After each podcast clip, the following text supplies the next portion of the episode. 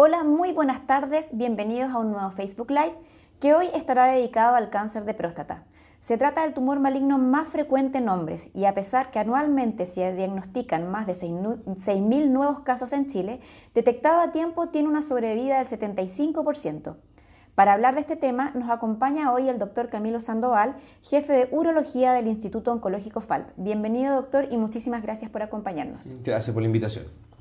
Doctor, para partir, eh, nos gustaría que nos contara qué es el cáncer de próstata, qué tan agresivo puede ser y cómo es su desarrollo. De acuerdo. A ver, el cáncer de próstata es una enfermedad en la cual las células de la próstata eh, empiezan a crecer en forma descontrolada, son capaces de romper las paredes de la próstata y viajar por la sangre hacia otros órganos del cuerpo, destruyendo tejidos a donde llegan una vez que se empiezan a producir la destrucción de estos tejidos donde llegan las células, finalmente la persona fallece. Ahora, esto que se dice en algunos segundos en realidad es un proceso que dura más de una década, dependiendo del tipo de cáncer. La próstata es un órgano que tenemos todos los hombres, es una glándula que está al centro de la pelvis y que permite la formación del líquido seminal. El líquido seminal es una mezcla de varios productos y uno son los espermatozoides que vienen de los testículos, que son los que permiten la fertilidad humana, la posibilidad de la reproducción. Para que los espermatozoides puedan vivir en la vagina femenina y de ahí lograr un embarazo, se requiere que vayan en, en un vehículo que los nutra y los mantenga. Y ese vehículo es el semen. Por ende, el semen es fundamental para la acción de los espermatozoides, que son necesarios para la producción de la vida y la reproducción el semen es producido en una parte por la próstata y es eh, impulsado para que salga y sea emitido en el momento de la eyaculación por este órgano, la próstata. Por ende, la próstata es un órgano reproductivo que es fundamental para lograr el embarazo. El tema es que la próstata dentro de la anatomía masculina está justo rodeando, envolviendo y es parte de la uretra, del conducto por donde orinamos, por donde sale la orina desde la vejiga hacia la punta del pene. Eso va a tener que ver con los síntomas que pueda producir este órgano cuando tenga enfermedades. Dentro de este órgano, que es normal y que todos tenemos, a lo largo de la vida, algunos hombres, células de ese órgano van a empezar a crecer en forma incontrolable hasta que puedan atravesar las paredes de la próstata, viajar por la sangre y producir una enfermedad tan grave como un cáncer diseminado. En un tiempo que, dependiendo del tipo de cáncer, puede ser de 10 a 15 años. Al ser eh, una enfermedad más bien de lento desarrollo, eh, ¿eso significa que podemos tener un mejor pronóstico, un mejor tratamiento porque lo podemos detectar en edad temprana o no necesariamente? Sí, a ver, el, el que sea una enfermedad lenta tiene dos matices. Por un lado, tenemos tiempo para encontrarla mientras todavía está dentro de la próstata. Cuando logramos encontrar el cáncer dentro de la próstata, lo que la gente habitualmente habla de que está encapsulado o está localizado, está dentro del órgano, cuando somos capaces de llegar en ese periodo de la evolución de la enfermedad, sacando la próstata o tratando la próstata con alguna terapia, somos capaces de eliminar todas las células malignas y curar al paciente. Que la persona pueda seguir haciendo una vida normal porque esas células malignas ya no están en su cuerpo y la enfermedad se detuvo. Ahora, lamentablemente también, dado que es una enfermedad muy lenta, una vez que la enfermedad ya ha salido de la próstata, las células, estas células malignas responden poco y mal a los tratamientos clásicos, como por ejemplo la quimioterapia, que se usa para muchos cánceres. Cuando las células son de crecimiento lento, son a la vez células bastante resistentes a los tratamientos que los médicos usamos para curar el cáncer. Eso hace que por un lado esto, esta lentitud de la enfermedad nos da una ventaja, la posibilidad de pillarla a tiempo, y si lo hacemos así, la posibilidad de curar al paciente. Tenemos una ventana de oportunidad larga. Desde que empiezan a multiplicarse las primeras células de la próstata enfermas, las primeras células de cáncer, hasta que la enfermedad se ramifica, es imposible estar seguro de estos tiempos que les voy a comentar, pero finalmente se, sabe que son entre 5 y 7 años. O sea, tenemos un periodo de tiempo entre que el cáncer parte y el cáncer se nos escapa. Pero una vez que el cáncer se nos escapó, podemos darnos cuenta, pero ya no tenemos tan buenos tratamientos. Los cánceres que son resistentes a las drogas de quimioterapia tiene que ver con que son células lentas de evolución y cuando son lentas suelen ser células muy resistentes a los tratamientos habituales. Por ende, es fundamental llegar a tiempo cuando la enfermedad es pequeña, cuando está dentro de la próstata. Y tenemos excelentes herramientas para poder hacer eso. Ahora, eh, hablando de esta ventana, de este espacio donde podemos llegar a tiempo, eh, ¿por qué entonces sigue siendo una enfermedad como tan recurrente, una causa importante de mortalidad? Los hombres en general eh, ¿no le han tomado el peso real a esta enfermedad? Bueno, em, esta enfermedad sabemos que se hace más frecuente a medida que envejecemos. Nuestra sociedad ha envejecido en los últimos años, en los últimos 20, 30 años, y es probable que siga envejeciendo. Hay más hombres con más edad. Mientras más edad tienen los hombres, más probabilidades de desarrollar cáncer de próstata. El tema es que efectivamente suele pasar que un hombre busca apoyo médico cuando siente algún síntoma, alguna molestia. Normalmente el cáncer de próstata, desde que se inicia como unas células malignas que van creciendo, no produce ningún síntoma, ninguna sensación extraña, nada que el paciente pueda notar. Suele pasar que cuando el tumor de la próstata ya produce molestias o síntomas es porque el tumor es tan grande que ha bloqueado la vía urinaria o ha provocado heridas hacia la vejiga o ya de frentón ha llegado a otros tejidos, como por ejemplo el hueso. Cuando las células malignas de la próstata llegan al hueso, empiezan a destruir el hueso por dentro, producen mucho dolor. Suele pasar que el paciente consulta ahí, en ese momento, cuando tiene dolor, cuando tiene molestias. Y en esta enfermedad en particular, eso no es suficiente. Cuando el paciente llega con una enfermedad que ya produce síntomas, suele ser tarde. Por eso, siendo una enfermedad frecuente, eh, todavía llegamos tarde en un grupo importante de los pacientes. Más o menos el 30 al 25% de los pacientes llegamos atrasados, llegamos después de que lo que podíamos curar. Eh, ¿Cómo mejorar esto? Con campañas como esta, explicándole a los hombres, haciéndoles ver la necesidad de un control prudente en el tiempo. Aquí, y aquí hay dos factores. Uno es que efectivamente es incómodo, sobre todo para hombres que están trabajando, activos, que se sienten sanos, que todos los hombres nos sentimos en algún momento de la vida muy firmes y en buenas condiciones de salud. Y dicen, ¿qué me va a pasar? Yo me siento bien, soy de fierro. Y esta enfermedad lamentablemente no se... Es muy difícil que la persona se dé cuenta y no hay ningún factor que lo pueda proteger. El hecho de que la persona sea saludable, que haga deporte, que coma sano, no lo protege de esta enfermedad en particular. Es bueno hacer deporte, hace comer sano y tener una vida saludable, pero, pero en esta enfermedad en particular no hay un factor que nos proteja. Por ende, es fundamental que los hombres se controlen periódicamente desde cierta edad, y esa edad se ha definido en forma arbitraria 50 años, porque la enfermedad se empieza a ser más frecuente sobre los 50 años. Pero también sabemos que esta enfermedad es más frecuente en algunas personas en particular, específicamente en los hombres que, en los cuales su padre o sus hermanos hayan presentado cáncer de próstata, ellos tienen una probabilidad mayor que el resto de la comunidad, por eso es recomendable que esa gente empiece a controlarse antes, a los 40. O sea, si uno, tiene un, si, si uno ha tenido cáncer de próstata, uno le recomienda a sus hijos que se controlen desde los 40. Si uno tiene el antecedente que su padre o su hermano tuvo cáncer de próstata, uno debería empezar a controlarse a los 40 y no a los 50 como uno le recomienda a toda la población. Doctor, eh, si entendimos bien, entonces a lo mejor esta enfermedad al principio es un poco asintomática. Cuando se presentan los síntomas es que algo ya está como más avanzado. Al respecto, em, para poder aclararle y, recordarles a, todas las personas que nos están acompañando hoy día, Teresa Zapata, Marianela Paredes, eh, María Yema Espinosa, nos preguntan cuáles serían estos síntomas eh, de detección de un cáncer de próstata, si es suficiente un control al año y qué pasa en el caso de los diabéticos, ¿son más propensos a este cáncer? Partiendo al revés la, pregunta, las respuestas. Primero, los diabéticos no tienen un riesgo mayor de desarrollar esta enfermedad. Se ha visto que eh, el sobrepeso aumenta el riesgo de que el cáncer de próstata sea más grave. Esa es una asociación porque el sobrepeso también se asocia con la diabetes, pero la diabetes per se no aumenta el riesgo de cáncer de próstata. Un hombre por ser diabético tiene un riesgo alto de ser muchas enfermedades, pero esta no es una de ellas. Em, segundo, eh, los síntomas.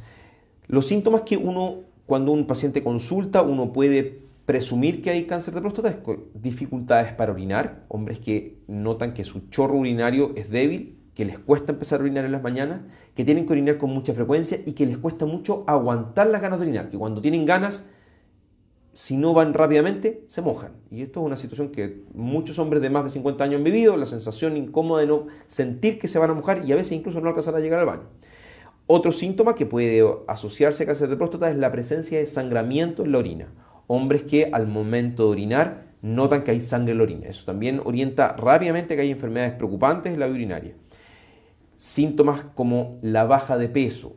Un hombre con una enfermedad ramificada. Un cáncer de próstata avanzado suele bajar de peso en forma importante, a pesar de que mantenga el apetito. Uno nota un adulto mayor que ha bajado 10, 15, pesos, 10, 15 kilos de peso, es motivo de preocupación porque uno sabe que puede haber algún cáncer, y este también, siendo el más frecuente, uno debe buscar cáncer de próstata cuando uno tiene un hombre que ha bajado mucho de peso.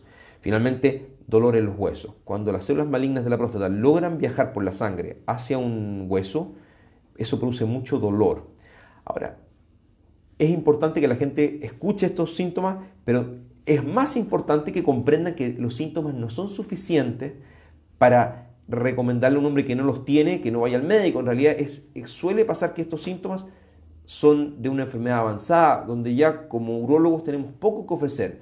Tenemos terapias y tenemos muchas cosas que hacer, pero es poco probable que podamos curar a un paciente que consulte por síntomas. Por eso es tan relevante que las personas consulten antes de tener síntomas, no esperar a tener síntomas o no buscar los síntomas para recomendarle a su marido, porque eran puras mujeres las que preguntaban, recomendarle a su marido que consulte, no esperar a que tenga síntomas. Eh, si tiene síntomas, bueno, es importante que vaya rápido para que busquemos si que podemos hacer algo, pero si no tiene ningún síntoma, es importante que vayan igual, porque esos son los pacientes que realmente van a tener una mejor evolución. Y había un tercer punto, no me acuerdo. Eh, lo que pasa es que eh, respecto a, antes de, terminar, hablábamos un poco de los síntomas, esta necesidad como de, o sentir que orinar de manera eh, seguida, sí. sí. Eso necesariamente puede ser, porque nos pregunta Daniel Troncoso y Patricia Calderón, ¿Necesariamente puede ser un síntoma de cáncer o puede ser solamente un problema a la próstata, por ejemplo? es una súper buena pregunta eso. Lo más probable es que un hombre de más de 50 años que tenga dificultades para orinar y que orine con mucha frecuencia es que tenga un crecimiento prostático benigno. La próstata como órgano empieza a crecer entre los 35 y los 40 años como parte del envejecimiento natural del cuerpo de los hombres. Así como no salen canas o no salen arrugas. Es natural y es esperable. Pero también como las canas y las arrugas son variables. Hay hombres que se quedan pelados y hay hombres que no. Hay hombres que tienen el pelo blanco y hay hombres que no. Hay hombres que les crece mucho la próstata y hay hombres que no. Eso significa que hay hombres que van a tener muchas dificultades para orinar a los 60 años y hay otros hombres que no. Ese crecimiento prostático produce síntomas urinarios y es frecuente. El cáncer de próstata no es tan frecuente como el crecimiento prostático. Por ende, muchos hombres que tengan estos síntomas, en realidad lo que les está pasando es que está creciendo su próstata solamente. No significa que un hombre que tenga dificultades para orinar tenga cáncer. Podría tener solamente un crecimiento benigno. Pero para hacer la diferencia, se requiere una evaluación médica entrenada. Un urólogo que evalúe sus exámenes, sus antígenos prostáticos, su ecografía y con eso poder decirle, mire, no se preocupe, los síntomas que usted tiene son por el crecimiento benigno de su próstata. No está pasando nada grave. O mire, este crecimiento que usted notó, o estas dificultades que usted tiene, sí son por cáncer de próstata. El tema está que la mayoría de los pacientes que diagnosticamos, que son los que yo veo, que son los que operamos finalmente, son pacientes que no tenían estos síntomas, no tenían ninguna molestia. Fueron al doctor en forma preventiva, se tomaron algunos exámenes, el doctor se percató de que había algo raro, le recomendó una evaluación con, un, con otro urólogo, un urólogo que hiciera biopsia y otras cosas, y llegamos al diagnóstico y eso nos permite curar a los pacientes cuando los pacientes llegan ya con molestias o síntomas, a veces es por el crecimiento prostático benigno, pero otras veces porque el cáncer ya está avanzado.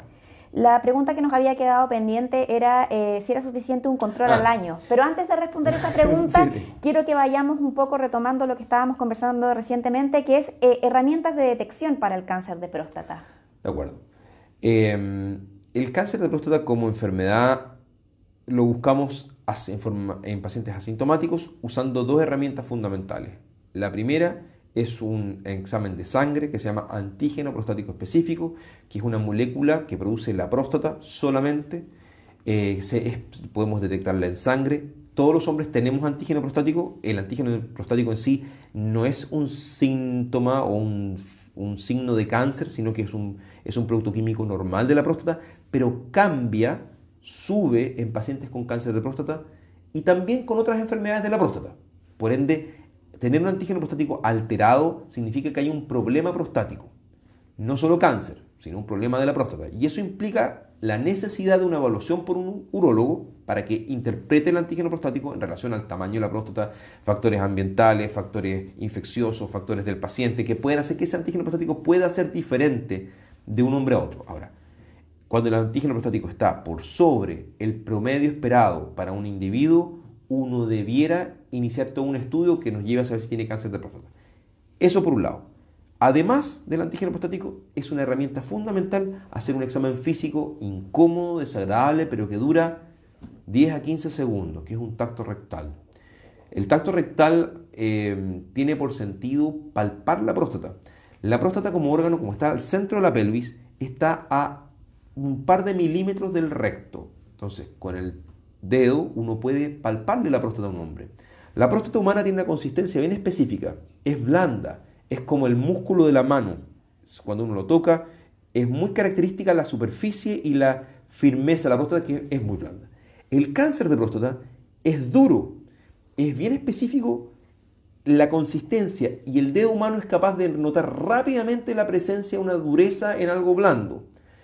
Hoy encontramos cánceres más chicos todavía, usando antígenos, combinaciones de contacto y otras herramientas, pero muchos cánceres de próstata son detectables al tacto rectal. Y eh, un antígeno prostático normal no es suficiente para descartar la presencia de cáncer. Sabemos que el antígeno prostático se habla de normal hasta 4. Esa es una convención que se tomó basado en herramientas estadísticas, se tomaron el antígeno prostático a miles de hombres y los doctores hicimos un corte en 4. Dijimos, con más de 4 la probabilidad de encontrar cáncer de próstata es más o menos del 50%. Con menos de 4 la probabilidad de encontrar cáncer de próstata es más o menos del 25%. Por ende, vale la pena usar un punto de corte para que no todos los hombres tengan que pasar por todos los estudios. Pero de nuevo, uno de cada cuatro hombres con un antígeno de menos de 4 puede tener cáncer de próstata. O sea, tener un antígeno de 3,9, de 3,8, de 2,5 no es lo mismo que decir que usted está sano. El antígeno prostático es una excelente herramienta, pero no es la verdad absoluta. Y usar el antígeno en combinación con el tacto rectal y hoy día con otros estudios de imágenes que nos permiten tener más información, nos permite saber quiénes son los pacientes que realmente tienen que ir al paso siguiente, que es una biopsia de la próstata. Y al revés, hay hombres con antígenos por sobre 4 que no tienen cáncer de próstata, que solamente tienen una próstata muy grande, abultada por el crecimiento benigno que le ha dado su edad. Hay hombres de 74, 75 años con próstatas muy grandes que pueden tener antígenos de hasta 10 sin tener cáncer. Y hay hombres jóvenes con próstatas de, del porte de una pequeña castaña con antígenos prostáticos de 3 que sí tienen cáncer. la interpretación del examen es más compleja que solamente abrir el sobre y decir si está normal me quedo tranquilo, si está alterado, me voy a morir. No es tan simple y por eso es importante que este examen sea utilizado en conjunto con el tacto rectal y con la experiencia de una persona que lo puede interpretar y le pueda dar la información adecuada. Suele pasar que los pacientes, antes de ir al urólogo, abren el antígeno, lo tienen en la mano y se pasan la noche anterior a la consulta muertos de miedo porque tienen un 4,2 y suponen que se están muriendo. O al revés, un paciente que abre el sobre y dice 3,9, estoy bien, no tengo para qué ir al doctor. Y en realidad, si uno comprende que esta es una, es una curva estadística y que ese, ese número 4 fue una convención, no es que 4,1 sea enfermedad y 3,9 sea salud, en realidad son probabilidades. ¿Qué tan probable es que yo encuentre una enfermedad? Dependiendo del valor, y es un valor lineal. Doctor, em, en el caso del antígeno prostático, lo que entendemos es que es un examen de sangre que puede ser bastante variable. Al respecto, Patricio Correa eh, nos comenta que su antígeno prostático es tremendamente variable, sube y baja permanentemente, 3,7, 4,7, eh, al mes siguiente 5,3 y que al tacto no se perciben protuberancias. ¿Qué puede hacer? ¿Qué es lo que le recomienda? Bueno, esta es una situación frecuente. Hay muchos hombres que tienen antígenos prostáticos que fluctúan. El antígeno prostático puede cambiar en hombres adultos con crecimientos prostáticos benignos que tengan fenómenos inflamatorios dentro de la próstata. Un hombre, por ejemplo, que durante la vida eliminó cálculos y eso ha provocado pequeñas infecciones en, la próstata. Un hombre que tuvo relaciones sexuales pocas horas antes de tomarse la muestra de sangre también puede alterar transitoriamente el antígeno prostático, porque al momento de tener una relación sexual la próstata se contrae y trabaja, y eso puede hacer que produzca un poquito más de antígeno y que altere la determinación.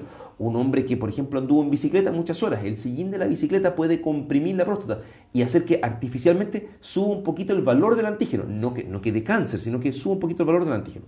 En un hombre que tiene antígenos fluctuantes, lo que uno le recomienda son controles más regulares, cada seis meses habitualmente, y un estudio de imágenes que se llama resonancia nuclear magnética. La resonancia nuclear magnética multiparamétrica es una herramienta que se usa hace algunos años ya y que nos permite ver dentro de la próstata algunas características eh, del tejido prostático y su comportamiento con el magnetismo. Curiosamente, cuando uno somete al paciente al campo magnético, que es un resonador nuclear magnético, se ha visto que las moléculas de agua se mueven dentro de la próstata en forma diferente en el tejido sano del tejido enfermo. Y la posibilidad de reconocer ese fenómeno físico nos permite reconocer áreas de la próstata que tienen una probabilidad mayor de tener cáncer. Eso se pone una escala y eso finalmente se lleva a números que nos permite decir, mire, este señor tiene un antígeno que fluctúa, pero no es preocupante, o este otro señor en realidad tiene algo sospechoso y ahí vamos a una biopsia. Finalmente, cuando tenemos un antígeno que fluctúa y la duda o la sospecha es alta, porque el doctor ha llegado al convencimiento que, mire, aquí en usted no tengo nada que explique su antígeno prostático fluctuante, porque si bien no palpo nada malo, por otro lado su próstata es pequeña, eh, no tiene ningún factor predisponente, no, no ha tenido infecciones, no ha tenido cálculo, lo que suele ocurrir es que llegamos a la biopsia. Aquí lo que define si un paciente tiene o no tiene cáncer es un examen invasivo que se llama biopsia prostática transrectal, que consiste en puncionar la próstata con una aguja para poner anestesia, adormecer la próstata, igual que la anestesia que usa el dentista para dormir un diente, y con una aguja más gruesa sacamos pedacitos de la próstata para mirarlos al microscopio. Esos trocitos nos permiten saber si dentro de la próstata hay células malignas o no, que, es la herramienta más cercana a la verdad. Incluso una biopsia normal tampoco nos permite decirle a la persona olvídese, porque siempre existe la posibilidad que al momento de la biopsia la enfermedad sea tan pequeña que no se pueda reconocer. Cuando un paciente tiene una biopsia prostática normal, uno sigue controlando al paciente regular y ordenadamente. Por dos motivos, porque puede haber sido tan pequeño que no lo encontráramos, o puede no haber habido nada y enfermarse más adelante. Hace un rato hablábamos entonces que eh, un antígeno prostático bajo y uno alto no necesariamente están asociados a que una persona pueda estar sana o pueda tener cáncer. ¿Cuándo conviene o cuándo es recomendable comenzar con el tema del antígeno prostático y, y, cómo es el proceso post-examen? Eh, de acuerdo. Bueno, eh, como mm, la recomendación en este momento es partir a los 50 años, eso es en general. Un hombre de 50 años tiene su cumpleaños número 50, hace deporte, está sano, se siente bien, pero debiera saber que por edad se puede enfermar de algunas cosas aunque él esté sano y debiera ir a un urólogo. Todo hombre a los 50 años debería ir a la consulta con un, con urólogo y decirle, mire doctor, yo me siento bien, soy un hombre sano, pero quiero seguir sano muchos años y vengo a hacer un control preventivo. Lo que va a hacer el colega es que le va a hacer un tacto rectal en ese momento o a la segunda consulta cuando traiga el resultado del antígeno prostático. Habitualmente a mí me, me parece más cómodo pedirle al paciente que se haga el antígeno primero y que venga con el antígeno en la mano. Ah, eso eventualmente podría ser el tacto ahí y el antígeno. Pero en algún momento hay que juntar el examen físico con el antígeno prostático. Si está todo normal, el antígeno está bajo y coincide con el tacto rectal, uno le dice, mire, usted no es sospechoso de cáncer de próstata en este momento con una probabilidad o con una certeza del 98 al 99%. No es perfecto, pero es bastante mejor como examen de salud preventivo que muchos otros exámenes que son mucho más masivos, como la mamografía, que tiene porcentajes de error, no es perfecta la mamografía, o el Papa Nicolau, que tampoco es perfecto. Este examen, haciendo hacerle un tacto rectal más un antígeno prostático, me permite darle al paciente un nivel alto de certeza de que no hay enfermedad en este momento. Y uno le deja una orden, antígeno prostático específico, la dobla y le pone año 2020 y le recomienda, eh, de aquí a un año, tómese nuevamente el antígeno y me viene a ver con el antígeno en la mano. Es probable que si el antígeno esté igual o más bajo que el del año anterior, no vayamos a hacer nuevos tactos rectales, no todas las veces. Lo que, el tacto rectal es importante para tener una percepción de el tamaño de la próstata, si es que hay áreas más sospechosas o no.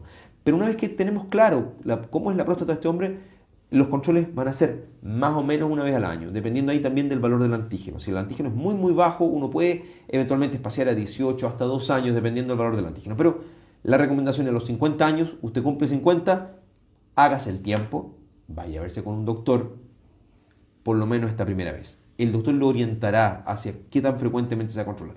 La recomendación de una vez al año es la recomendación general es verdad que hay pacientes que uno controla más, más de cerca cuando el antígeno es sospechoso o es dudoso. Uno dice, mm, no me calza este antígeno de 3,7, hagamos un control a los 6 meses, veamos cómo se comporta. O este paciente tiene un antígeno de 0,5, su tacto está totalmente normal, no tiene ningún antecedente familiares. Mire, podríamos vernos entre 18 y 24 meses más. Su riesgo es muy bajo. Antes de seguir con el antígeno, porque la verdad es que nos han llegado muchísimas preguntas con, ese tema, eh, Rodrigo Holguín nos pregunta si existen riesgos asociados a la biopsia. Sí, sí, a ver. La biopsia prostática transrectal es un examen invasivo. Significa en la práctica puncionar la próstata, pincharla con una aguja. Y no una vez, como mínimo 12 veces. Eso significa en la práctica, al pinchar la próstata, la posibilidad de que haya bacterias que entren en la próstata. Uno de cada 100 pacientes a los que le hacemos biopsia, y aquí en la fundación se hacen muchas biopsias, eh, presenta un cuadro de fiebre, calofríos, una infección que se llama prostatitis aguda. La prostatitis aguda es una complicación posible de este procedimiento. También está la posibilidad de sangramiento. Casi todos los pacientes a los cuales les puncionamos la próstata presentan algún grado de sangramiento, mayor o menor. Eso implica orinar con sangre por 24 a 48 horas, tener deposiciones con sangre y tener sangre en el semen hasta por 10 eyaculaciones, porque dado que la próstata es la que produce el semen, el tejido prostático queda con hematomas y esos restos de sangre pueden salir en el semen. En general la infección está la prostatitis, es un cuadro controlable, se maneja con antibióticos y eh, para tratar de evitar esa infección al paciente se le pide que tome antibióticos antes del procedimiento, después del procedimiento y además se le pone un antibiótico endovenoso. Con todo eso minimizamos la probabilidad de infecciones, pero hay un riesgo, hay un riesgo. Ahora, no tenemos hasta el momento un mejor examen que nos permita ver el tejido prostático. Se está investigando, es probable que esto vaya cambiando con los años, pero por el momento sigue siendo la herramienta fundamental, la biopsia prostática transrectal. Eh, usted hablaba recién de lo que se suele confundir con una infección urinaria, que es una prostatitis. ¿Los hombres tienen infecciones urinarias? Sí, porque Cristian Reyes precisamente nos pregunta porque dice que tiene entendido que eh, los hombres no tienen infecciones urinarias y que lo que tienen en, rigor es una prostatitis. A ver, no, los hombres sí hacen infecciones urinarias. Lo habitual es que un hombre que hace una infección urinaria haga además una prostatitis, porque la próstata es parte del conducto urinario. Si uno comprende anatómicamente que la uretra está la próstata y después la vejiga, para que las bacterias lleguen adentro tienen que pasar por la próstata. Entonces, habitualmente cuando hay una infección urinaria hay prostatitis también. Pero los hombres hacen infecciones urinarias, hacen cistitis, hacen ardor para orinar, ganas de orinar mucho. Lo que hace es que la frecuencia de las infecciones urinarias en hombres es mucho menor que en las mujeres. Y eso tiene que ver con un tema anatómico. La uretra de la mujer tiene aproximadamente 4 centímetros. Las bacterias desde adentro hasta llegar a la vejiga les es muy fácil que puedan ascender. La uretra masculina al revés tiene varios centímetros más, 24 a dependiendo del fondo, pero son más largas las uretras masculinas. Y eso significa la práctica que cada vez que el hombre orina, lava las bacterias que vienen subiendo hacia arriba. Es muy difícil para las bacterias, por ende, ascender hasta arriba. Pero cuando hay cualquier factor que dificulta el vaciamiento normal de la vejiga, cuando hay cualquier elemento que altera el flujo normal, como por ejemplo el crecimiento prostático benigno, se pueden producir infecciones urinarias y es frecuente que hombres adultos, hombres mayores, tengan infecciones urinarias secundarias a problemas a la próstata. Y muchas veces ese es el motivo por el cual tenemos que operar a hombres que dicen, doctor, a mí no me molesta tanto este crecimiento prostático que tengo, pero ya he tenido tres infecciones urinarias y una de ellas terminó conmigo hospitalizado con 40 fiebres durante tres días. Eh, sí hay infecciones urinarias en hombres y suelen ser mucho más severas que en las mujeres. Las mujeres, cuando hacen una infección urinaria, suelen tener un cuadro que la gente comúnmente llama cistitis, que es una infección o inflamación de la vejiga, que produce muchas molestias, dolor para orinar, pero rara vez produce fiebre. Algunas de esas cistitis se complican en una pielonefritis, que ya es un cuadro de fiebre, calofrío, mucho más complejo. Pero eso es poco frecuente porque ahí las bacterias tienen que subir hasta el riñón y tienen que, tienen que migrar a través del cuerpo por un trayecto mucho más largo. Los hombres que bien, si bien rara vez hacen infecciones urinarias, cuando las hacen les da fiebre porque se infecta habitualmente la próstata también. Doctor Ricardo Herrera nos comenta que tiene 82 años eh, y que cada cierto se hace, eh, eh, tiempo se hace el antígeno prostático. El último le dio 3,92. Pregunta si es un mal indicador y al que debe preocuparse. En realidad no, 3,92. 3,92 a sus 82 años. Primero, es muy poco probable que tenga algo preocupante en la próstata, porque su próstata debe haber ido creciendo con la edad, tiene 82 años, lo más probable es que tenga un crecimiento importante en la próstata, aunque no le moleste mucho. Yo puedo presumir también que él debe tener muchas canas y hartas arrugas en la cara. Uno se puede equivocar, pero es más o menos estándar cómo envejecemos todas las personas. Pero aquí hay un punto bien relevante. En general, los urologos dejamos de recomendar antígeno prostático después de ciertas edades. Sobre los 80 años, después de los 75 en algunos casos, pero sobre los 80 años casi siempre, uno desincentiva al paciente a, insistir en el antígeno prostático por un tema bien concreto. Te comentaba al principio que el cáncer de próstata se demora de 10 a 15 años en ser mortal. El sentido de buscar esta enfermedad es prevenir muertes de personas que van a morir después de 10 años. Si yo tengo un hombre de 65 años con un cáncer de próstata que está partiendo y lo opero, ese hombre no se estaba muriendo en ese momento, ese hombre iba a morir entre los 75 y los 80. Si yo le encuentro un cáncer de próstata a un hombre de 82, 83 años, teóricamente el paciente tendría que sobrepasar los 92 o 93 años para tener algún beneficio en hacerse algún tratamiento. Y por otro lado, los tratamientos que hacemos no son inocuos. Por ende, en general, uno no hace controles preventivos de problemas prostáticos en hombres de más de 80 años. Y esto es difícil para los hombres de más de 80 años, hay que explicarlo con mucho detalle para que lo comprendan, que no es por dejarlos de lado, sino lo que hace es que el objetivo de buscar esta enfermedad preventivamente es proteger de los problemas que van a venir en una década más o en 15 años más, no ahora. Porque si cuando yo le encuentro un hombre un cáncer pequeño, en realidad ese señor no está muriendo de esto y va a seguir bien por muchos años. El problema va a ser entre 10 y 15 años después. Pero un hombre de más de 80 años, su expectativa de vida natural, según las estadísticas de nuestro país, es de 5 a 6 años. Ahora, todos conocemos chilenos que viven hasta los 100, pero no son muchos. Y ahí también hay un tema de, riesgo versus beneficio. ¿Cuánto beneficio a un hombre de más de 80 años haciendo el diagnóstico de una enfermedad que le iba a provocar problemas después de los 95? Y ahí, ahí surge un tema ético que, hay, uno puede conversar con, cada paciente eh, de forma dirigida. Doctor Cristian Alejandro, eh, Cristian Morales eh, nos comenta que hace un año le diagnosticaron hiperplasia benigna prostática. Le indicaron un tratamiento, no hubo mejoría, eh, le cambiaron el tratamiento y la mejoría también ha sido muy baja. Sus exámenes de antígeno están dentro de los rangos normales. El último fue de 1,7, pero está preocupada porque sigue con poliurea y muy débil. El urólogo que lo trata le comenta que no se preocupe, que si seguía así lo operaría, pero él está muy desorientado. Mm, de acuerdo. A ver. Eh, el fenómeno es este. A medida que envejecemos, crece nuestra próstata, que está alrededor de la uretra.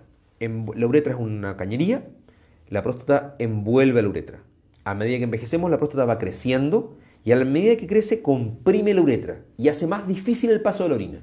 A medida que se hace más difícil el paso de la orina, la orina sale con menos fuerza. Esto es como si uno se imaginara una manguera larga que uno la apretara en la mitad. En la punta de la manguera, la orina sale con menos fuerza. Por otro lado, como cuesta más vaciar la vejiga, porque hay que hacer fuerza para vaciar la vejiga, no logramos vaciar bien la vejiga cada vez que orinamos y tenemos que orinar de nuevo en poco tiempo para ir orinando, vaciando la vejiga de a poquitos. Y eso significa que el hombre tiene que orinar con mucha frecuencia y en las noches, por ejemplo, levantarse tres, cuatro veces para orinar y cada vez que va al baño dice, me levanté con muchas ganas y me salió despacito y me volví a acostar y poco rato después volví a tener ganas porque en realidad no había vaciado bien mi vejiga. La principal herramienta para resolver este problema son es el uso de medicamentos, medicamentos que abren la próstata mejorando el flujo, permitiendo que el hombre orine mejor. Lamentablemente los medicamentos no son perfectos. Cuando no funciona uno, uno trata con uno más potente. Y cuando ya no responde con los medicamentos, la alternativa es operarlo. ¿Y qué significa esta operación? Básicamente uno, bajo anestesia, con el paciente anestesiado, uno introduce un instrumento por la uretra, por la vía urinaria, hasta el lugar donde está la próstata. Uno llega hasta la próstata que está bloqueando el paso de la orina y con un instrumental especial, con un electrobisturí bipolar o luz láser o distintas energías, uno puede resecar pedazos de la próstata desobstruyendo este conducto. Entonces esta cañería que estaba bloqueada, uno la destapa por dentro y queda ampliamente abierto. Con eso la persona ahora puede orinar normalmente y ya no tiene estas dificultades para vaciar la vejiga, con lo cual puede aguantar ratos más largos, vuelve a dormir tranquilo y está más cómodo. Corresponde partir con medicamentos, es lo más prudente, uno siempre inicia con lo más simple, con lo que signifique menos riesgo para el paciente. Pero si finalmente los medicamentos no funcionan, la cirugía, la resección transuretral de la próstata o RTU que pueda escuchar en algún momento, es una excelente herramienta que permite que los hombres vuelvan a orinar en forma natural cómodamente sin necesidad de estar tomando remedio. ¿Hay algunos riesgos? Sí, pero los riesgos son bastante acotados con la anestesia actual y la mayoría de los pacientes vuelven a hacer una vida normal al cabo de dos o tres semanas. José Rojas, eh, paciente con cáncer de próstata, eh, ya con tratamiento de radioterapia y hormonoterapia con un antígeno hoy de 0.16. Eh, nos pregunta a qué indicador tiene que llegar o dentro de qué indicador se tiene que mantener. A ver, dentro del tratamiento del cáncer de la próstata hay dos grandes líneas. Uno es la cirugía radical, que es extraer la próstata completa. Cuando sacamos la próstata completa, el paciente ya no tiene próstata. Y como no tiene próstata, es muy simple el seguimiento porque como no hay próstata y el antígeno prostático es producido por la próstata, al no haber próstata, el antígeno es cero. Y si el antígeno está en cero, el paciente está curado. La otra línea de tratamiento es la radioterapia, que consiste en destruir las células prostáticas malignas sin necesidad de extraer la próstata. Él tiene la ventaja que el paciente no requiere pasar por pabellón, no es necesario someterlo a anestesia general. Es un muy buen tratamiento y permite una curación con mínimos riesgos para el paciente. Pero el paciente sigue teniendo próstata, entonces el antígeno nunca es cero. El valor que describe es un valor adecuado. Normalmente se habla de que el antígeno prostático debiera ser menos de 2 y debiera mantenerse estable y no tener ascenso en el tiempo. Menos 2.0 y está en 0.19. Ese valor, 0.16, perdón. Ese valor significa que está curado, que en este momento no hay evidencia de cáncer activo en su cuerpo. Pero va a haber que estarlo controlando en el tiempo. No es tan simple. No es que en este momento le podemos decir que usted está curado. Porque dado que tiene próstata, su antígeno todavía podría fluctuar a lo largo de la vida va a haber que estarlo controlando. Ahora, si se tienen más de dos ascensos sucesivos, hay una serie de criterios con los cuales uno se da cuenta que en realidad el cáncer está volviendo, que es una posibilidad. Todo paciente, ya sea operado u o, o irradiado, puede eventualmente la enfermedad reactivarse con los meses o los años. Ese es el gran problema de este y todos los cánceres. Por eso la gente le tiene tanto susto. Incluso bien tratado y tratado a tiempo, está siempre la posibilidad de que la enfermedad vuelva. Doctor, hablemos un poco, eh, sobre todo para los amigos eh, que a lo mejor vienen recién incorporándose a esta transmisión, un poco de factores de riesgo. ¿Hay factores de riesgo? Em, Ignacio Arturo Monsalve nos pregunta si a mi papá lo operaron de próstata por cáncer. ¿Es hereditario? A ver, em, el cáncer de próstata es más frecuente en algunas familias. No es lo mismo que es hereditario si mi padre tuvo cáncer de próstata, yo tengo una probabilidad mayor al de la comunidad de tener cáncer de, próstata. Tengo una asociación. Pero no todos los hombres que su padre haya tenido cáncer de próstata van a tener cáncer de próstata. Se supone que más o menos uno de cada cinco a uno de cada cuatro hombres que su padre haya tenido cáncer. Eso significa en la práctica un riesgo del 20 al 25%, que es más alto que el de los chilenos normales, que es más o menos del 15%. Pero no significa que les vaya a dar, no es lo mismo si su padre tuvo cáncer de próstata, la recomendación es que se controle regularmente desde los 40 años, un control una vez al año, pero no significa que le vaya a pasar, no es lo mismo. Ahora, factores de riesgo. En realidad, en esta enfermedad en particular no hay, no se ha logrado encontrar factores específicos que cambien realmente el riesgo. A diferencia de, por ejemplo, el cáncer de pulmón, donde claramente el fumar es un factor de riesgo, o el cáncer cervicuterino, donde claramente la exposición al virus papiloma humano es un factor de riesgo, en el cáncer de próstata se ha buscado intensamente factores que nos permitan saber cómo protegernos del fondo. Lo único claro es que es más frecuente en algunas familias, por ende si uno tiene antecedentes familiares hay una predisposición, que el sobrepeso se asocia a cánceres de riesgo de mayor riesgo, pero no, no, es lo mismo, tampoco es que el sobrepeso produzca cáncer, sino que la gente con sobrepeso suele tener un riesgo de cáncer de próstata agresivo más alto, que finalmente es preocupante, pero no hay una clara asociación directa. No hay un factor específico que podamos decir, mire, si usted come más sano o deja de comer esto o come más de esto, no le va a pasar esto. Lo único que podemos hacer es encontrarlo a tiempo. Hasta el día de hoy no hay una vacuna que lo evite, no hay una conducta que, lo, que disminuya el riesgo. Por ejemplo, en algún momento se pensó que tener más o menos vida sexual podía disminuir o aumentar el riesgo de cáncer de próstata y eso tampoco se ha podido demostrar. Ni la frecuencia de las relaciones sexuales, ni la exposición a factores ambientales se asocia a esta enfermedad en particular. Por ejemplo, el cáncer de piel tiene relación directa con la exposición al sol. Sabemos que si uno se protege del sol disminuye su riesgo de hacer cáncer de piel. Sabemos que es bueno dejar de fumar, no exponerse al sol. Acá en esta enfermedad lo único que tenemos claro es que si llegamos a tiempo la podemos curar, pero no la podemos evitar. Los factores de riesgo más relevantes son ser hombre y envejecer que son factores que no vamos a cambiar, no tenemos cómo modificar el envejecimiento masculino. Magdalena Donoso nos comenta que su padre murió de cáncer prostático y su hermano mayor de 80 años eh, teme tener lo mismo. Adelgazó mucho cada tres meses eh, y tiene casi 5 el nivel de próstata. ¿Alguna recomendación? Bueno, en realidad si tiene 80 años y ha bajado mucho peso, sería bueno que se viera con un médico internista. Hay decenas de enfermedades que un hombre de 80 años puede tener. Esta es una enfermedad frecuente, pero no es ni con mucho la única en, esto, en nuestro país cáncer gástrico, cáncer de colon. Hay una, un hombre adulto de 80 años que está bajando de peso, uno se preocuparía primero de la parte digestiva. En realidad, un antígeno de 5 a los 80 años no es preocupante. Me parece muy poco probable que sea una enfermedad de la próstata la causa de esa baja de peso. No está de más que sea evaluado por un urólogo, pero debiera ser evaluado por un médico internista. Em, ¿Por qué? Porque hay otras enfermedades. Eh, problemas digestivos, que pudiera estar... Si un hombre ha bajado de peso sin una causa aparente, hay que investigar la causa. El cáncer de próstata, claro, es una, pero no es, no es la única. Y, con un antígeno de 5 no es probable que sea la causa. Si tuviera un cáncer de próstata, que no estoy diciendo que lo tenga o no, con 5 sería una enfermedad pequeña, inicial, recién partiendo, y no, sería una, no es causa eso para que baje de peso. Si ha bajado de peso, hay que investigar la causa de esa baja de peso y podría ser por cosas más preocupantes.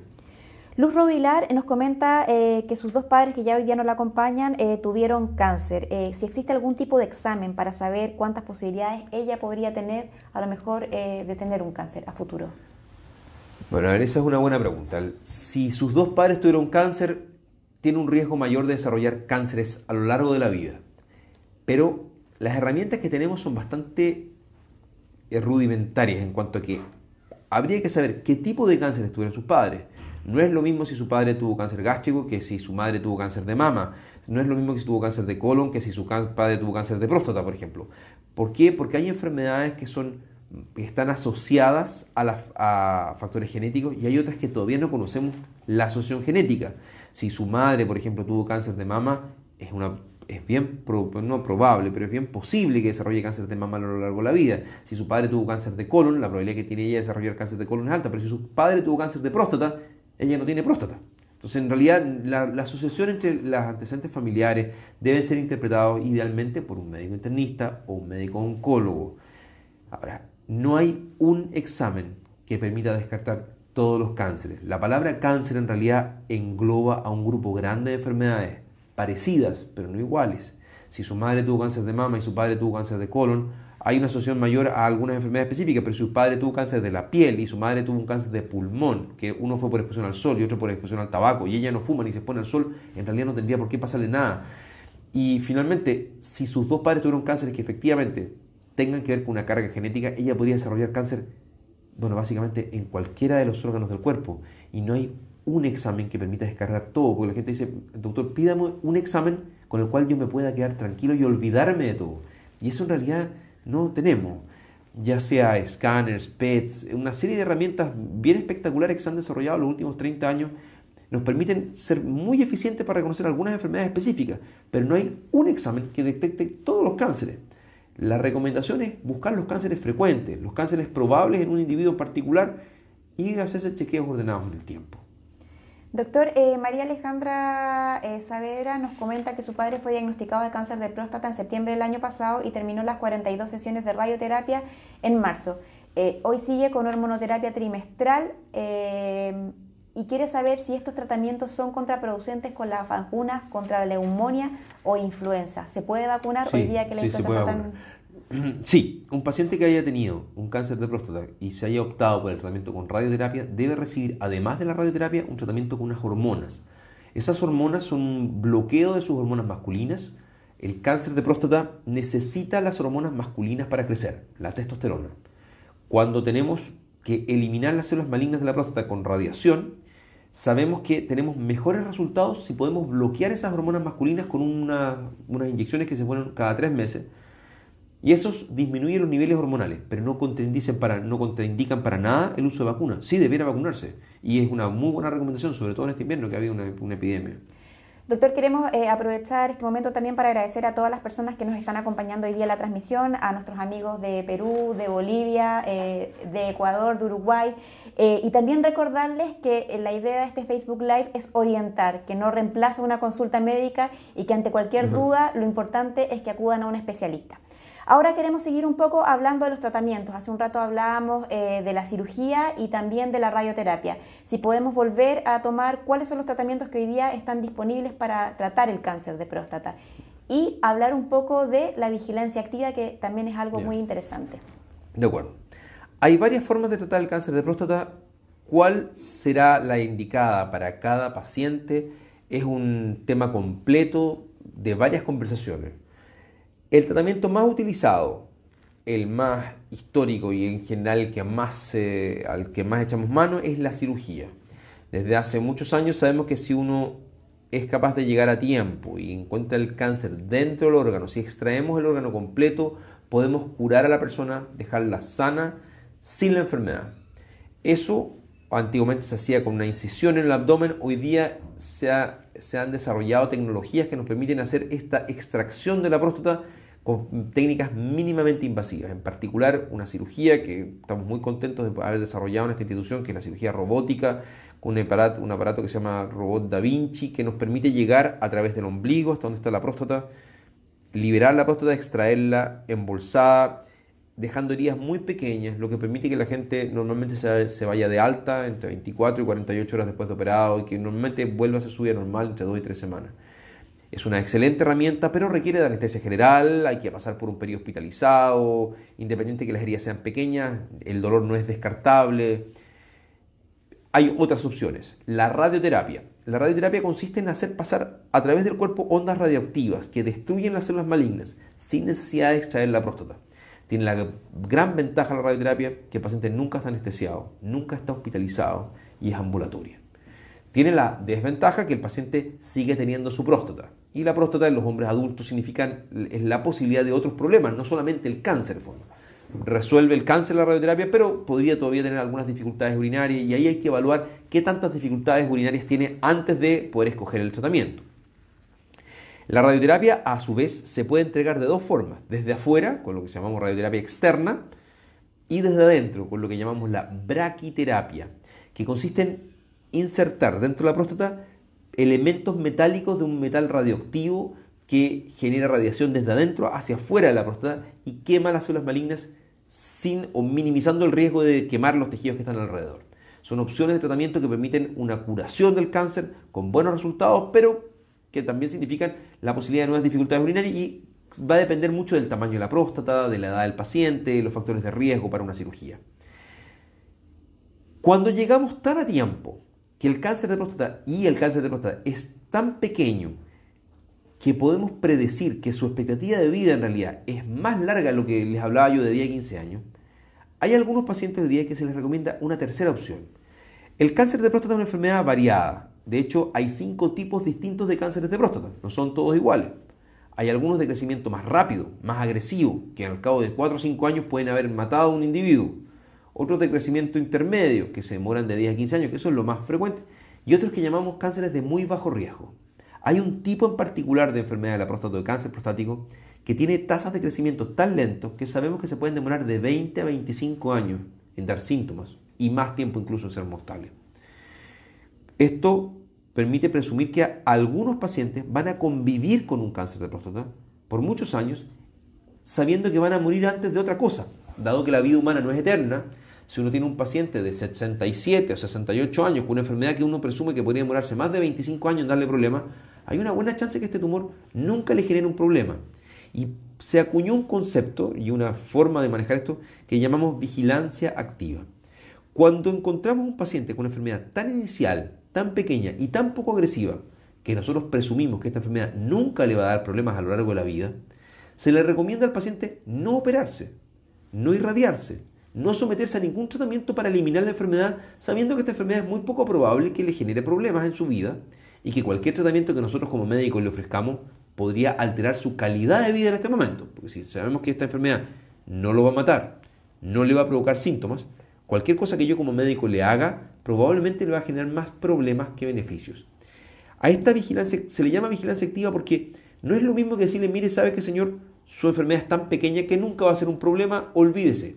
No podemos, porque la tecnología que tenemos es falible y en realidad no estamos seguros nunca si este tumor va a ser tan buena gente o si se va a comportar tan bien. ¿Podría ser que el tumor que este señor tenga delante mío se comporte peor en el tiempo?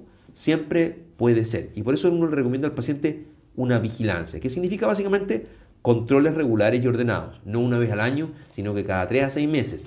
Y en el tiempo tomar nuevas biopsias, cada cierto tiempo hacer un chequeo, ver que el tumor efectivamente sea un tumor de comportamiento lento y poco agresivo. Porque sabemos que los pacientes a los cuales nosotros les recomendamos la vigilancia, el 70% de ellos, este tumor nunca va a crecer. Van a pasar los próximos 15, 20 años y el paciente algún día, bueno, tendrá un infarto u otras cosas y la enfermedad nunca le va a provocar un problema. Pero hay un 30% de los pacientes a los que nosotros les recomendamos vigilarse que con el tiempo nos damos cuenta que el tumor empieza a crecer. Pero en ese momento tenemos una probabilidad de curarlo que va sobre el 95%. Entonces, lo más prudente en un hombre con un cáncer de próstata pequeño y poco agresivo, que llamamos de muy bajo riesgo, es incorporarlo a un programa de vigilancia. Nosotros en la institución, hace más de 7 años, hay un grupo grande de pacientes que ya no se operan, no van a pabellón ni van a radioterapia, solo se controlan ordenadamente con estos programas de vigilancia, con lo cual sabemos que si en algún momento lo requieren, se les dará el tratamiento en ese minuto, pero que lo más probable es que no lo requieran nunca y que algún día, bueno, fallezcan de causas naturales. En aquellos que igual tenemos que llegar a tratarlo, porque la enfermedad crece en el tiempo, sabemos que la tasa de curación es altísima, porque el tumor lo pillamos muy pequeño y si nos damos cuenta que está cambiando, sigue siendo pequeño porque esto es una enfermedad muy lenta. Y entre medio, ese tiempo entre que se hizo el diagnóstico hasta el momento que tratamos al paciente, pudo mantener un estilo de vida totalmente normal sin mayores cambios.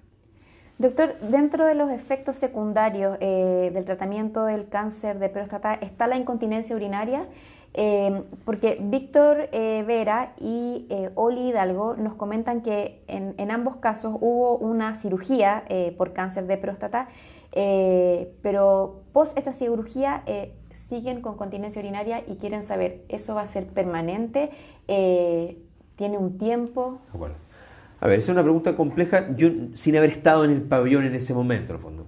Sí, la cirugía radical de la próstata puede provocar problemas de continencia. Sabemos que más o menos uno de cada 100 pacientes que operamos podría tener problemas de continencia por tiempos muy largos. Ahora, casi todos los pacientes que se operan de cáncer de próstata pasan por un periodo de incontinencia que es variable de persona a persona. Hoy, con la cirugía robótica, con las técnicas actuales, los pacientes tienen un periodo de escapes de orina que es muy breve. De hecho, muchos pacientes hoy día, sobre todo los pacientes más jóvenes, que están en mejores condiciones físicas, hombres más delgados, que están físicamente aptos, no se mojan en ningún momento. Uno les saca, los opera, los tiene que dejar con sonda por unos días, uno saca la sonda y el paciente no llega a tener esto de la incontinencia. Pero es sabido, sí, que los pacientes operados de cáncer de próstata pasan por un periodo de incontinencia que se va recuperando progresivamente. El promedio suele ser de 2 a 4 semanas, pero hay pacientes que esto se empieza a prolongar 12, 18 semanas es posible. Pacientes que estén 3 meses con escape no es tan raro y no significa que vaya a quedar así. La continencia se va recuperando progresivamente. Uno hace el corte, uno dice, esto es como el paciente quedó más o menos un año después de operado. Un paciente que lleva 3 meses y todavía tiene escapes, no significa que va a quedar así. Ese paciente puede seguir recuperando.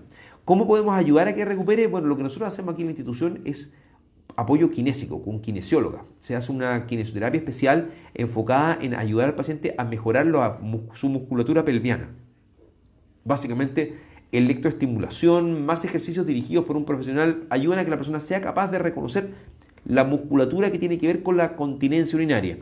Y una vez que logra reconocer la musculatura, entrenarlo para que esos músculos aumenten en fuerza y tono y mantengan al paciente seco. Claudia Díaz eh, nos comenta que a su marido lo operaron con robótica, le sacaron Gleason 6.7 a los 50 eh, y hoy está controlado. Quiere saber si el cáncer puede volver en otra zona y que aparte del antígeno prostático, ¿qué otro examen debería ser necesario en su caso? Ya. A ver, si su, si su marido tuvo un cáncer de próstata y en este momento está controlado, qué bien pero el riesgo de que la enfermedad vuelva no ha desaparecido. Normalmente uno le recomienda a todos los pacientes controles cada seis meses, como mínimo por cinco años, y uno sugiere que esos controles debieran prolongarse anualmente hasta como mínimo los 10 años. Como este es un cáncer de crecimiento lento, tenemos la desventaja de que puede demorarse muchos años en hacerse evidente la presencia de enfermedad. ¿Cómo nos damos cuenta que el cáncer volvió? Con el antígeno prostático. Dado que el, cáncer de próstata, es, perdón, que la próstata es el único órgano del cuerpo que produce antígeno prostático, si el antígeno se mantiene en cero, significa que no hay ninguna célula prostática activa en el cuerpo. No es necesario hacer escáneres, ni cintigramas óseos, ni otros estudios de imágenes. El antígeno se eleva entre seis meses y un año antes que ninguna otra tecnología de imágenes sea capaz de reconocer células malignas. Un escáner, por ejemplo, para poder ver la presencia de células malignas necesita que haya un tumor, que haya una lesión de por lo menos 6 milímetros para arriba. Si tiene menos que eso, el scan no lo va a ver. Pero el antígeno prostático se eleva cuando hay grupos de células activas produciendo antígeno, independiente que sean microscópicas todavía. Por eso el antígeno prostático es la herramienta. Y efectivamente, lo que le van a pedir a su marido es que se haga el antígeno prostático ordenado y regularmente, como mínimo por 5 años, después más espaciado hasta completar los 10. Y no se requieren otros estudios de imágenes.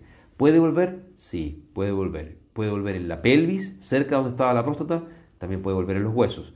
¿Es probable? No, no es probable. De hecho, la probabilidad de éxito es de sobre el 75%, por lo que describen ahí, habría que haber estado en la cirugía, pero en la práctica el pronóstico es bueno. Ahora, en el peor de los escenarios, si la enfermedad vuelve en el tiempo, ¿qué significa eso? Si el antígeno prostático empieza a subir, todavía podemos curar al paciente. Un paciente postoperado que tenga un antígeno que empieza a subir dos, tres años después de operado, empieza a subir progresivamente el antígeno, uno sabe que hay enfermedad, lo somete a una radioterapia y podemos eliminar esa enfermedad con una probabilidad de éxito que va del 60 al 70%. O sea, en el peor de los casos, si el cáncer vuelve, todavía es curable. Si después de esa radioterapia la enfermedad persiste, todavía podemos dar un tratamiento con ciertas hormonas con las, con las cuales podemos frenar la enfermedad por 10 a 15 años más. Si después de eso la enfermedad progresa, tenemos drogas de quimioterapia, después hormonoterapias de segunda línea y otras herramientas que nos permiten, nos permiten decirle al paciente que aun cuando las cosas pueden andar mal, tenemos tanto tratamiento que lo más probable es que pueda seguir haciendo una vida normal por mucho tiempo, por un par de décadas como mínimo. Brígida Saavedra eh, comenta que su esposo le detectaron cáncer de próstata 3 más 4, eh, tiene biopsia más integrama escáner. Si esos exámenes están normal, ¿puede operarse? Sí, eh, si le encontraron un cáncer de próstata, Gleason 3 más 4, que es un, es un tipo de cáncer de próstata, lo que correspondía hacer era hacer un cintigrama y un escáner para saber si el cáncer estaba localizado en la próstata o se había ramificado.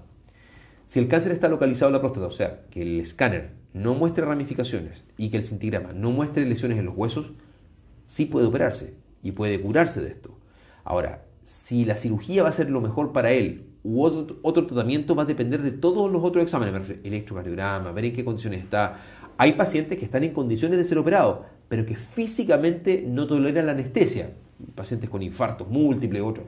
Hoy día eso se ha reducido mucho, la anestesia es cada vez más segura y podemos operar, bueno, es raro que no podamos operar a un paciente.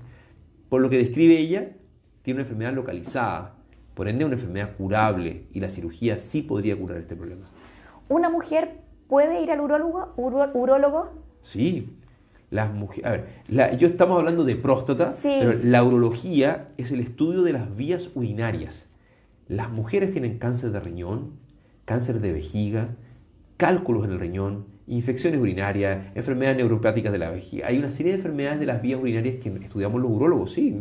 Ahora, como la próstata solo la tienen los hombres y los testículos solo lo tienen los hombres, queda la sensación de que pareciera ser que somos una especialidad que atiende puros hombres, pero en realidad no es así. No es como los ginecólogos que solo ven mujeres. Las mujeres tienen cólicos renales, por ejemplo. Los cólicos renales, cuando hay un cálculo y hay que sacarlo, lo sacamos los hombres, o sea, los urólogos. Eh, las mujeres pueden ser tumores renales y hoy día que las mujeres chilenas fuman mucho, porque ahí sí hay una asociación entre el tabaco y el cáncer de riñón, el tabaco y el cáncer de vejiga. Muchas de nuestros pacientes con cáncer de vejiga son mujeres. Me ha tocado y me va a seguir tocando sacar la vejiga a más de alguna mujer expuesta al tabaco durante muchos años de su vida. Mismo tema con la patología renal y los cálculos, ¿para qué decirlo? Y las infecciones urinarias a repetición. Una infección urinaria la puede manejar cualquier médico, no, no solamente los urólogos, pero cuando las infecciones se empiezan a repetir y se vuelven un problema en la vida y ya no, no hay una buena solución, el especialista que más maneja la vía urinaria somos los urólogos sí, manejamos, sí, atendemos, yo atiendo mujeres. Dentro de mi consulta habitual, tengo, las pacientes que tengo hospitalizadas hoy día son mujeres, en, era, este momento. Era una pregunta que nos hizo Olga Duarte, así que ya está contestada. Doctor, estamos en el mes eh, del cáncer de próstata. ¿Alguna recomendación para ir cerrando a los hombres y un, a lo mejor una eh, reflexión sobre eh, la expectativa de vida que tiene este cáncer si es tratado a tiempo?